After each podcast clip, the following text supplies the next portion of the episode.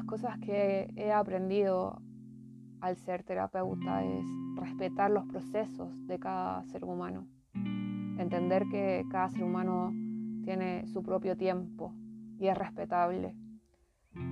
Eh, también ir entendiendo que cada persona tiene su evolución, ir siendo consciente a eso, ir respetando cada proceso del ser humano sin juzgarlo, simplemente escucharlo y, estar ahí para acompañarlo, ser su guía y es algo gratificante que he podido ver en muchos seres humanos que, que he tenido la oportunidad de sanar y a la vez sanar yo misma.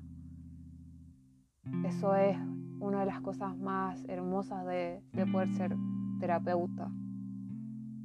La biodanza me ha enseñado mucho a, entender que cada ser humano es único y también a entender que cada ser humano tiene su evolución a medida de, de su propio tiempo.